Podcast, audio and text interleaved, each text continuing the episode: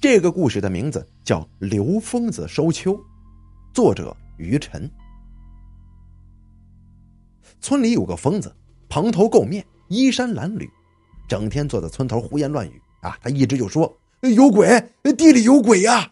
这个世界上是真有鬼呀！哎呀，其实他以前呢并不疯，而是一个聪明勤快的人，还娶了一个漂亮而又贤惠的妻子。让村里很多男人们啊都很羡慕，很多长辈也都说他哟，这人好福气呀。他之所以会变成现在这个样子，一切皆源于一次秋收。他名字叫刘刚，因为勤快又能吃苦，按时给地里施肥除草，所以他地里的花生啊、玉米啊长势都比别家要好。勤快吗？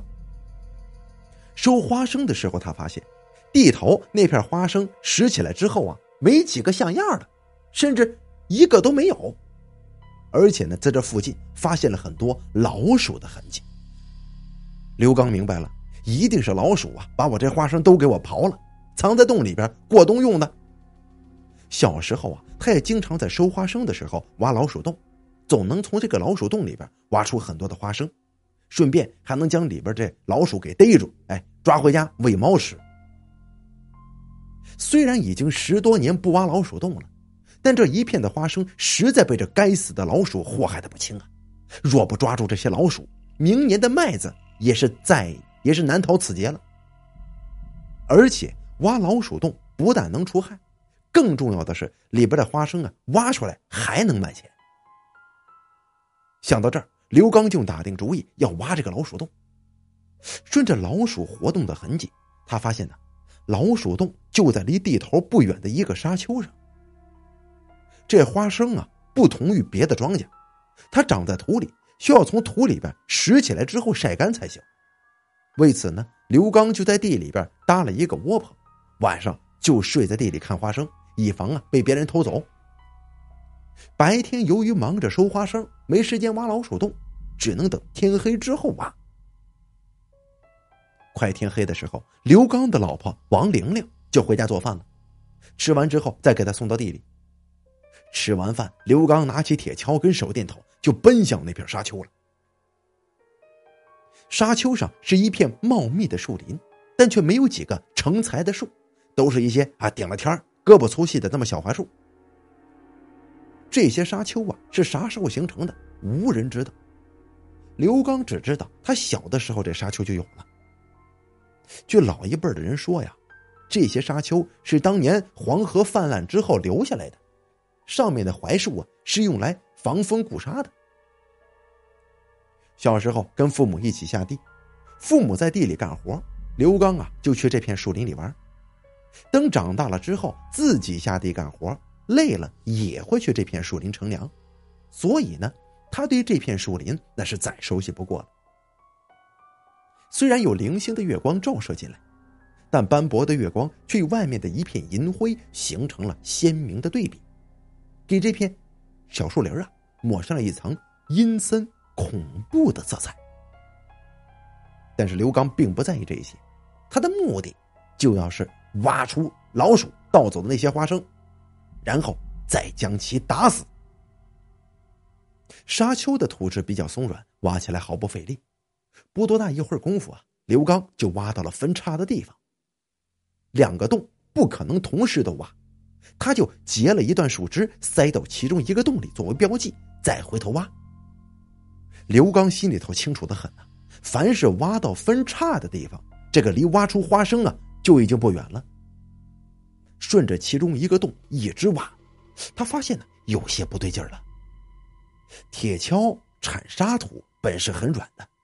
他发现这下边的土啊有些硬，就像啊铲在一块木头上。刘刚拿起手电筒一照，发现土里边确实有一些腐烂的碎木。刚开始，刘刚以为是一棵死掉的树还没有腐烂完全而已，可继续挖下去，却发现那不是一棵已经死去的树啊，而是一块木板。刘刚疑惑呀。这土里边怎么会有一块木板呢？再继续挖，却发现这块木板越来越大，最后呈现在他面前的，竟然是一口棺材。嘿嘿，棺材的一侧被老鼠打了一个洞，里面有花生，已经露出来了。这好聪明的老鼠啊，将花生藏在这里边，将这口棺材装满。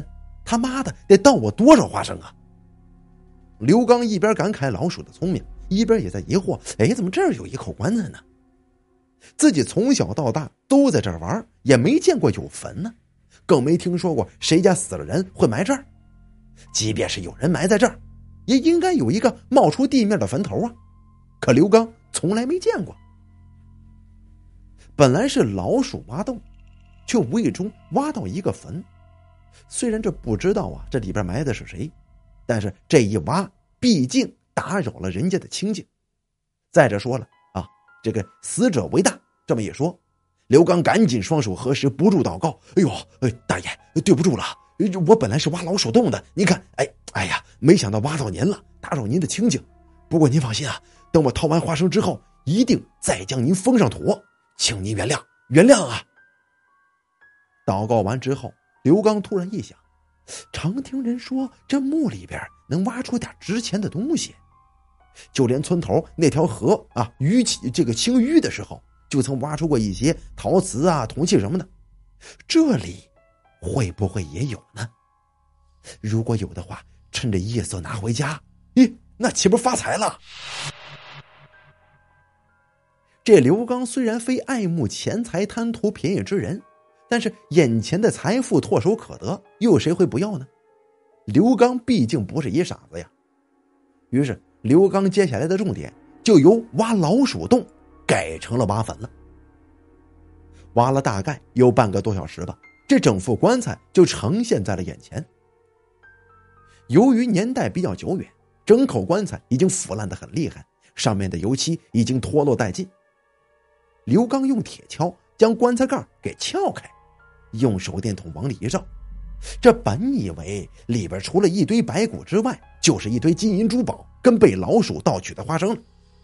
但是令他大失所望的是，这里边非但没有金银珠宝，而且那个人的皮肤毛发皆在，洁白的皮肤还有些红润，长长的睫毛依旧长在脸上。哎，这看上去就跟刚睡着的人似的，仿佛随时。都会醒过来。在这深更半夜，远离村庄的密林深处，看到这么诡异的一幕，不禁让刘刚这头皮子发麻，浑身颤抖啊！电视剧的播放也能帮人们普及一些历史知识。刘刚啊，他平时就喜欢看一些古装历史题材的电视剧，对古代人穿的衣服也就多少有些了解。他身上穿的衣服根本就不是现代人的，也不是清朝人穿的，更像是明朝时期的服饰。这人的头上啊，还挽着一个明朝时期人的特殊发饰。这更奇怪的是，他身上从头到脚啊，都用朱砂写着一串篆体字儿。是什么意思？刘刚看不懂，更不知道这篆体字有啥用。突然一阵阴风吹过。树影婆娑起舞，哎呀！刘刚不禁打了个冷战呢。再看看棺材里的人，那一串朱砂字迹已经悄然无踪了。原本这个红润、富有弹性的皮肤，此刻瞬间干瘪了，变成跟木乃伊似的。两个鼓鼓的眼睛也深深的陷入眼窝子里，露出两个黑窟窿，显得十分恐怖啊！刚才那还完美无瑕的一张脸。转瞬之间就变成了一个骷髅了。刘刚还在纳闷这突如其来的变化，只见那个人突然睁开了双眼，那深陷如坑的眼窝竟然突然之间就睁开了。在这深更半夜，在这没有第二个人的密林之中，想想，那该是一个多么恐怖的场景啊！这吓得刘刚一屁股就蹲在地上了。就在他惊魂未定的时候，只见那个人慢慢的从棺材里坐了起来。别说是一个死了不知道多久的人了，就是一个刚刚死的人慢慢从棺材里坐起来，这纵然你有天大的胆子，也能把你吓得魂飞魄散。更何况是在这样的夜里，在这样的密林深处，别提有多么恐怖了。刘刚哪里见过这样恐怖而又邪门的事儿啊？哪还哪还敢在这儿停留片刻呀？从地上站起来，转身就撩啊，连地里的花生也顾不上了。刘刚一路不停歇的跑回了家里，此时已经是夜里十二点了，老婆跟孩子也早就上床睡觉了。他妻子王玲玲突然听到有人在门口一边拍门一边声嘶力竭的喊：“哎呀，快开门呐！快快快快快开门呐！”同时，对方疯狂的敲门，生怕屋里的人听不到似的。起初，王玲还以为是小偷来了，但又一想。这哪有小偷敢这么明目张胆的呀？再细听那敲门的声音，那喊门的声音，正是自己老公刘刚啊！这更让人疑惑了。大半夜里，他不在地里头看花生，这跑回来干什么呀？即便有非常着急的事儿，也没有必要这么用力的敲门吧？跟疯了似的。他老婆王玲玲披上衣服，拿着手电筒就出来开门，边走边说：“你疯了？这大半夜的跑回来干什么呀？”刘刚依旧声嘶力竭的呼喊：“快开门啊！有鬼呀！”切，有鬼！我看你才像鬼呢。这打开门一看，哎呦，却让王玲玲大吃一惊啊！只见刘刚面无血色，目光有些呆滞，就像受到了什么惊吓一般。王玲玲刚想张嘴问发生啥事了，刘刚突然就倒在他面前，不省人事了。这刘刚虽然毫发无损的跑回了家，却从此变得疯疯癫癫的，犹如惊弓之鸟。这稍微有点动静，便被吓得瑟瑟发抖。他的离奇遭遇一时之间传遍了整个村子，有人说他太贪财了，有人说他不该挖人家坟呢，一定是遭报应了。总之说啥的都有，却没有一个人知道刘刚到底经历了什么，他见了些什么。这日子总得过呀，自己男人变成这样了，哪个女人不心疼啊？于是就把刘刚送到了精神病院。由于刘刚的病情比较严重，在精神病院一待就是半年。虽然不再像以前那么疯疯癫癫了，但依旧是目光呆滞、精神恍惚，经常一个人坐在那里发呆。如果一天没有人跟他说话，他就独自一个人坐在那儿不言不语。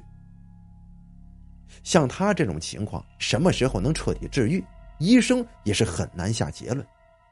但作为一个农村家庭，仅仅依靠几亩薄田跟平时打些零工的收入维持家庭生计，哪有这么多钱给他治病啊？半年多来，已经花了十多万了，这些钱都是亲戚朋友那儿借的，这对于一个农村家庭而言，无疑是一个天文数字呀。无奈之下，只能拿了一点药。就把他接回家静养了。从此养家的重担就落在了妻子王玲玲一个人身上了。为了尽快还还完这笔巨款，无奈之下，王玲玲只好在镇上一家饭店打工挣钱。半年之后的一天中午，刘刚痴痴呆呆的从外边回家，见家里的大门呢从里边插着，他就在外面敲门。好一会儿，王玲玲。才从里面打开大门，满脸惊恐之色，一看是刘刚回来了，便怒声说：“你不在外边待着，回家干什么呀？”刘刚吞吞吐吐的说：“我渴了，我想喝水。”这个时候，一个陌生的男人焦急的从堂屋里走了出来，边走还边系裤腰带呢。走到王玲玲面前，那陌生男人就说：“我先走了，明天约定地点，到时候再见吧。”王玲玲竟然也毫不避讳，嗯，好。然后那陌生男人鄙夷的看了刘刚一眼，就走了。第二天，王玲玲不辞而别，留下了一个两岁半的儿子跟一个痴痴呆呆的老公。这负债尚未还完，儿子还很年幼，老公又痴痴呆呆，妻子移情别恋。一个原本幸福而又美满的家庭就这样瞬间分崩离析了。幸好刘刚还有两个哥哥既帮他照顾孩子又帮他还债。但是他的病情啊却从此更加的严重了。